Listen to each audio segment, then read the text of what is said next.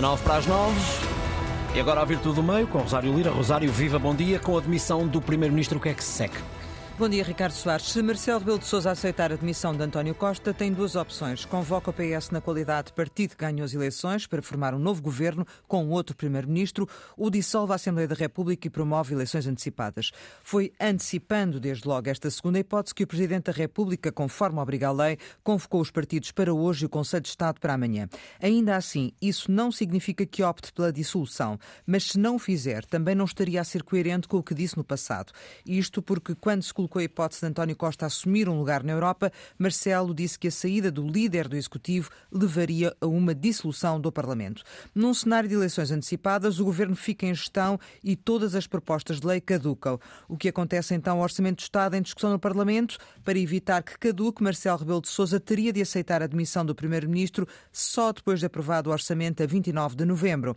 Mas será que faz sentido fazê-lo na medida em que o partido que vencer as eleições vai apresentar um novo orçamento e para quando vai marcar as eleições. Dará espaço e tempo ao PS para se organizar internamente e escolher o seu candidato às eleições, uma vez que António Costa já disse que não se recandidata. Enfim, neste momento são mais as dúvidas do que as certezas. João Gomberto e Raquel Varela, muito bom dia.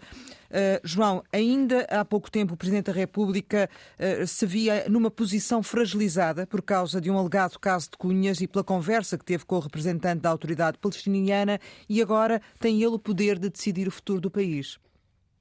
Bom dia, Rosário, bom dia, Raquel, bom dia a quem nos ouve. Depois, de, uh, depois dos acontecimentos de ontem, Marcelo Rebelo de Sousa está, uh, por interferência alheia, não por, por, algum, por algum mérito próprio, está de novo no centro uh, da política portuguesa.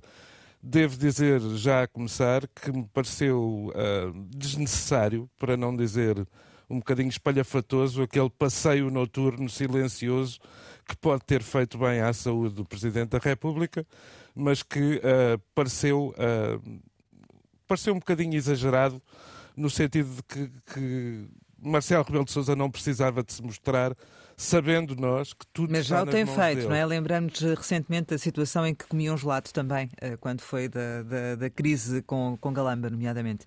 Pois, e também vai ao multibanco e tudo isso. Hum. Eu confesso que me falha aqui um dado que, que, seria importante. Eu não, não me lembro se o, na altura, já comentador político há muito tempo, Marcelo Rebelo de Sousa, o que é que ele defendeu durante a crise de 2004. Aquilo que, que, que, é sabido é que Marcelo Rebelo de Sousa não é Jorge Sampaio e que António Costa não é José Manuel Durão Barroso.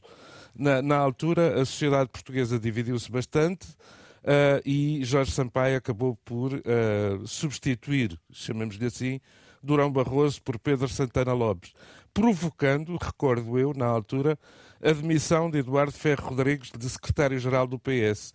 Portanto, uma das dúvidas que me assalta é saber se, na eventualidade de Marcelo Rebelo de Sousa empossar um novo governo do PS para cumprir a legislatura, ou supostamente cumprir a legislatura, se por acaso Luís Montenegro porá o seu lugar no PSD à disposição. Mas isso são contas para ver a partir da Mais uma dúvida. Uh, Raquel, uh, Marcelo Rebelo de Sousa avançando por uma solução de uma, uma, decisão de dissolução do Parlamento e eleições antecipadas, um, corre também aqui o risco de ficar com o ónus de ter o Chega no poder?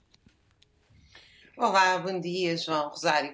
Uh, Deixa-me só de introito dizer que uh, para mim não é nada surpreendente que uh, uh, o escândalo se tenha dado pelo PRR e a transição digital, o menino bonito do ambiente. Isto é uma verdadeira reestruturação produtiva que não foi nunca alvo de um debate, muito menos de escrutínio democrático em Portugal. E o PS, como o partido com mais quadros profissionais, foi uma espécie de aposta, uh, para mim, de uma elite dirigente empresarial completamente subordinada.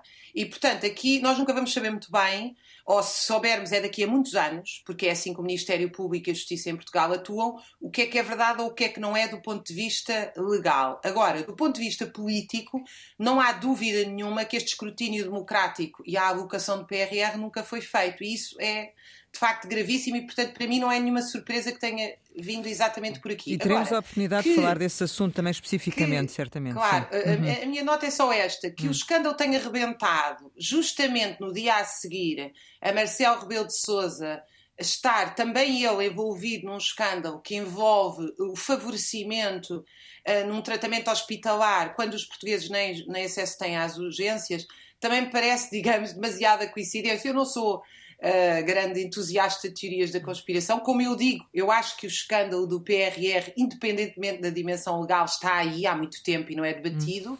mas uh, todos estes timings me parecem muito uma disputa de poder dos dois principais partidos e de outros, hum. Eh, sem dúvida alguma. Em relação à questão do Chega e de, de, dessa situação, Raquel, que eu, a questão que eu tinha colocado. Eu acho que não são contas líquidas, porque, na minha opinião, o Chega tem sido levado ao colo eh, sobretudo pelo PS como o papão, uh, aguentem as nossas políticas neoliberais, porque senão vem lá o papão, se não come a sopa.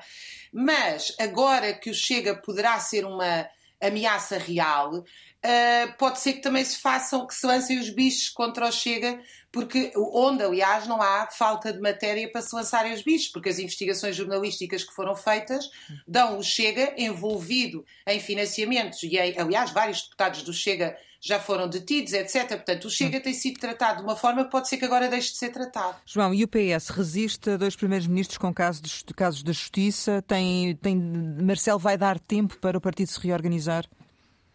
Pois é, essa é mais uma dúvida que, que se levanta. Que o PS tem uh, quadros à altura uh, uh, de vir a ocupar o lugar de António Costa, isso, disso não me restam dúvidas. Agora, a questão do, a questão de, do tempo da justiça andar, andar um bocadinho ao arrepio do tempo do país, isso é que me, me preocupa mais. Porque, de facto, só ontem nós vimos que uh, uma das consequências da demissão de António Costa foi a perda de 1,7 mil milhões de euros em capitalização bolsista.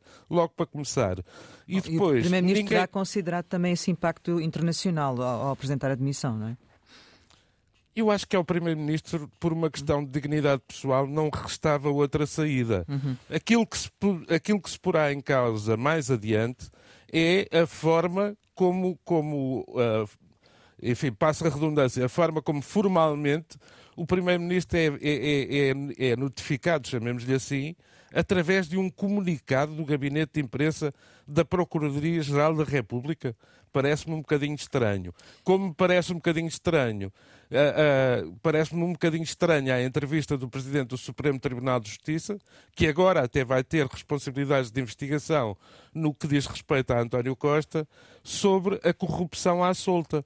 Então o Presidente do STJ sabe isto e, e, e não há consequências anteriores e não há desencadeamento de processos, ou este desencadeamento de processo tem a ver com a entrevista do presidente do STJ. Enfim, é dúvidas e dúvidas. João Goberno, Raquel Varela, obrigada pela vossa participação, Virtude do Meio, e certamente vamos voltar a este tema amanhã. Vamos estar com Manuel Falcão e João Goberno.